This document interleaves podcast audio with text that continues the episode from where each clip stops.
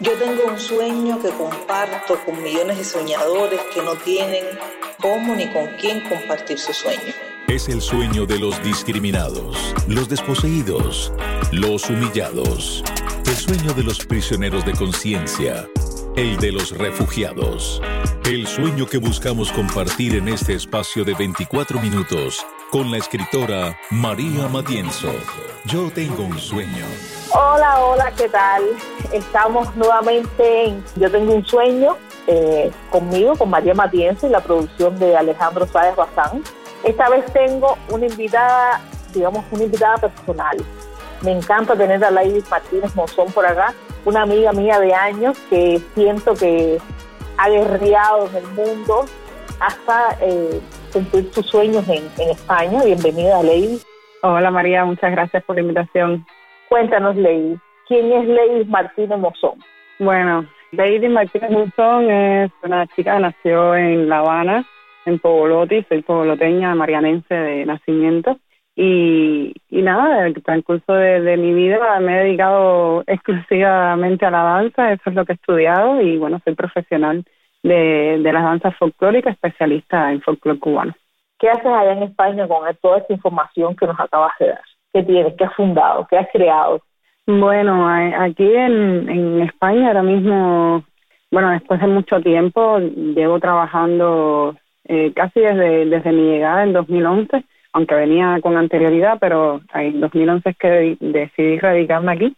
Y desde entonces siempre pensé en, en la manera de que pudiésemos tener nosotros los cubanos un punto de referencia para, para la llegada viendo que, que estábamos bastante desorientados, que no tenemos un sitio donde, a, donde ir y poder lograr una inserción y ayudarnos a la búsqueda de empleos y entender un poco el, el mundo fuera de, Cuba.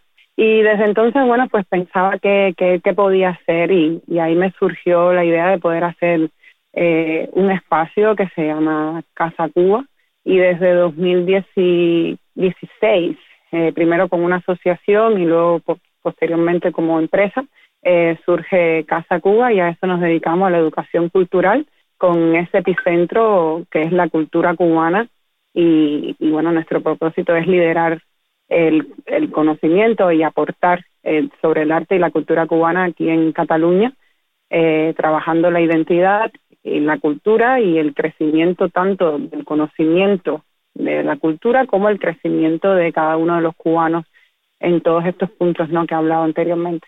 ¿Qué le ha costado a, a Lady eh, llegar ahí, llegar a, a hacer la Lady que hoy? Ah, bueno, realmente me ha costado bastante, entre ellos eh, eh, la distancia ¿no? de la familia, tener que mirar buscando eh, bueno la forma de dar seguridad a, a mi hijo en, en primer lugar y, a mi madre. Y claro, eh, cuesta también el no tener un apoyo eh, familiar, el estar solo, el, el tener un sueño, pero queriendo, eh, queriendo realizarlo, pero que no, no tienes los recursos también suficientes, no solo humanos, sino también económicos, para poderlo hacer. Y, y claro, te llegas más lento, todavía no creo que haya llegado a la meta, pero, pero bueno, en ese camino estoy y, y cuesta, sí, cuesta muchas noches, mucho tiempo, eh, tener mucha, mucho esfuerzo, eh, superarte cada día, ¿no? A ti mismo, eh, el hablarte a uno mismo diciéndote que sí, que lo puedes. Eh, yo creo que a nivel personal ha sido un crecimiento bastante importante. ¿Y por qué no quedarse bailando mejor en Pogolotti? Digo yo, ¿no? Bueno, ya desde bailando en Pogolotti eh, era casi imposible. Eh, no imposible porque digamos dentro de dentro de todo yo no podía eh, decir que tenía una pésima una pésima vida, pero la realidad es que tienes un límite y tienes un techo. Eh, también eh, ya o sea con el sistema nos sentíamos bastante bastante incómodos, al menos yo, y y no y veía que no para el caso de, de mi hijo por ejemplo no íbamos a tener una mejor una mejor calidad de vida y justamente por eso no no bailar en Pogolotti porque eh, o sea mi barrio me encanta me encanta mi, mi cultura pero no hay posibilidades eh, tangibles de, de crecimiento, a no ser que pertenezcas a pequeños grupos, tienes un tope, tienes un techo y no, no vas a, más, no vas a más a no ser que, que seas hijo de mamá, papá y tengas amigos que te que te, apoyen o te calcen o te la palanca que nosotros decimos, ¿no? Y, para, no. y eso es entrar en otras líneas que no tampoco era mi interés. Y bueno, hablando de palancas, ¿cuánto le cuesta a una eh, Lady Martínez Monzón, nacida en Fogoloti, una mujer negra, eh, tener palancas? ¿Cuánto le hubiese costado tener una palanca grande? ¿Y cuánto le ha costado también? Y parece que estoy repitiéndome sobre lo mismo, pero no. Yo quiero que me hables de todos los retos que implica ser una mujer negra, además coronada y maya, de eso vamos a hablar ahora, eh, trabajando en la cultura, en el baile sin necesidad de, eh, digamos que manteniendo una línea cultural más que religiosa, ¿no? Sin brincar ninguna de esas fronteras. Yo creo que cuesta, eh, o sea, ya no solamente ser negra, sino quizás también ser, eh, no, no es ni humilde, ¿no? Pobre directamente, porque, porque siempre eh, hay límites, aunque uno, yo realmente nunca he, nunca me he sentido en la posición de, de por ser, de por ser negra o por ser mujer, soy menos. O sea, realmente nunca ha sido mi visión. Yo creo que también, de cierta manera, en algunos momentos, las limitaciones, y es así, las limitaciones comienzan por uno mismo. Entonces, yo nunca me he puesto, mi, mi pensamiento no ha estado en ponerme ese límite de que soy negra o que soy mujer lógicamente siempre ves a tu alrededor que hay que siempre eh, existen esos estigmas, ¿no? Eh, y que y que afectan eh, a otros a tu alrededor, incluso a lo mejor a mí misma, pero que no es no lo he pensado que ha sido por esta por esta razón. Lógicamente dentro del baile la competencia es la competencia es mucha, los las prioridades también, sobre todo en el en, el caso de variedades de espectáculos, o el ballet mismo, o sea, las prioridades no son para gente negra.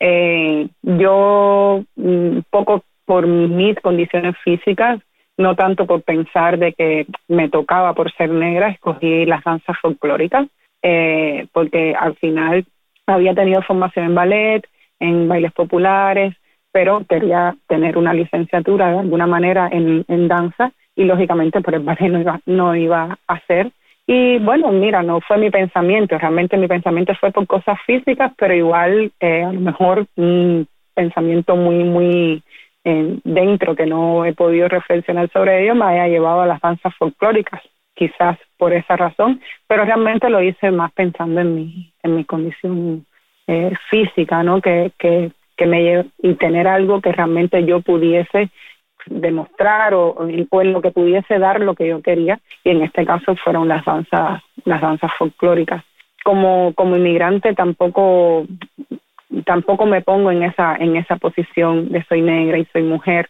eh, sí que, que que en algunas ocasiones muy pocas he podido ver algunos eh, atisbos así de, de racismo pero no no es mi no es mi visión hacia el mundo por lo cual tampoco hago que me afecte demasiado.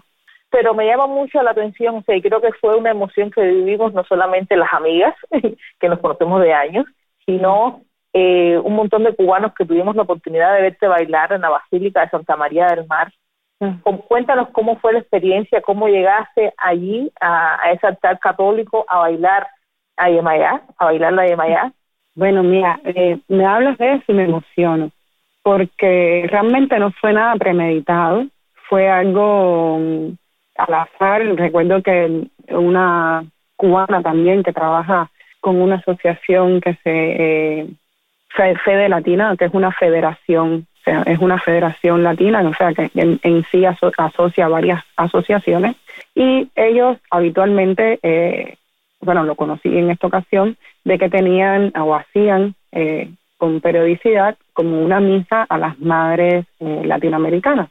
Nunca habían tenido representación de Cuba, eh, con esta cubana que bueno, que lleva creo que relativamente poco tiempo trabajando con ellos, nos conocimos y bueno, me, me propuse el hecho de, de ir o a, a participar de esta misa a las madres latinoamericanas.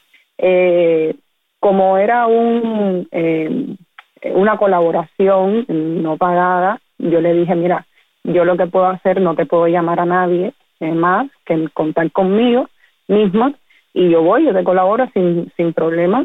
Y, y pensé que, que además, eh, también siendo para, para las madres latinoamericanas, que, o sea, qué madre más universal que, que Yemayá, y además la mía también a nivel religioso, pues dije, bueno, pues el bailo para Yemayá. Luego, luego cuando estaba en la, en la iglesia, tampoco, o sea, para mí pareció como un escenario un poco raro, ¿no? Porque dices, bueno, una iglesia.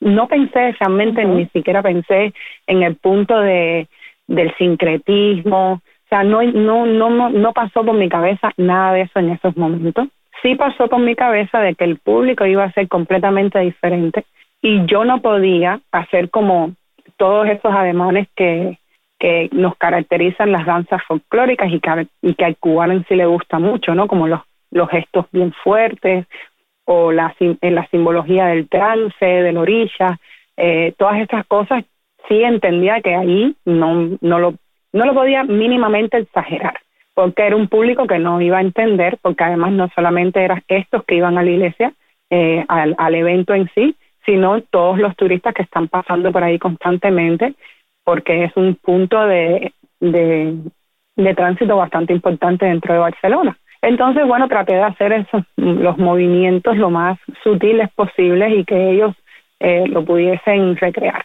Yo, como ocurre varias veces, no soy muy dada a las redes, pero me lo puse, lo, lo, lo subí a mi muro de Facebook como eh, lo que he hecho este fin de semana, sin darle mayor importancia. Y a partir de ahí las reacciones han sido espectaculares. Muchísima gente lo compartieron, lo comentaron. Gente desde Cuba, eh, sobre todo, muchas de Miami, eh, me escribían también felicitando ya por, por, por el Messenger personal, eh, y realmente la reacción fue eh, muy grande y ahí es donde me doy cuenta con, con el primer comentario que es además de un conocido del barrio, de este Marianao también, y, y estudioso también de lo folclórico, me dice, la primera persona que en la vida ha bailado un oricha dentro de una iglesia. Y ese comentario es el que me hizo a mí caer en lo que realmente había pasado y que verdaderamente no tengo conocimiento de que haya ocurrido antes estoy, estoy erizada de pies a cabeza, tú haciéndome la anécdota, o sea, de cómo lo viviste, porque realmente eh, no había sucedido nunca. Yo creo que es, eh, digamos que un buen punto de, de comunión, más allá de las diferencias, de las necesidades espirituales que tenemos todos, y es también un, eh, digamos, un punto a las intolerancias que muchas veces tenemos más los humanos que las mismas religiosidades o que las mismas corrientes espirituales que nos, que nos que nos agrupan en función de, deseos, en función de sueños, en función de, de la vida, ¿no? La gente necesita creer y la gente, y no necesariamente lo que crees tú tiene que ser malo porque otros lo ven así. Bueno, a mí la creencia realmente me ha mantenido, me ha mantenido durante este tiempo también, ¿no? Yo estuve mucho tiempo sola, llevo prácticamente, bueno, ya 12 años residiendo aquí oficialmente, pero esos 12 años han sido sin sin familia. Yo anteriormente, eh, el, padre de mi hijo es residente, es nacional de aquí de, España, pero ya no teníamos relación cuando, cuando yo vine para acá. Por lo cual, el, mi vida como eh, inmigrante ha sido prácticamente sola. Y claro, la fe, la fe me ha sostenido en muchos momentos. Hasta hoy me ha sostenido sobre todo la fe. Y he necesitado de ella para mantenerme. ¿Cuál es el techo que tienes pensado, pensado para ti misma? El cielo es el límite. Ay, qué buena. sí, sí, el, qué bien, qué bien. El, el, cielo es el límite, el cielo es el límite. A veces le, les explico a, amigos cercanos lo que lo que quiero hacer y, y cómo yo veo mi proyecto y, y todo lo que lo que abarque me dicen tú estás loca tú quieres hacer eso pero tú estás loca yo digo niño pero sueña sueña grande para que se te quede en mediano por lo menos pero pero sí eh, no no no no veo límites porque porque siempre hay algo nuevo que te que quizás no has pensado y por un camino que te pueden llevar las cosas que vas aprendiendo.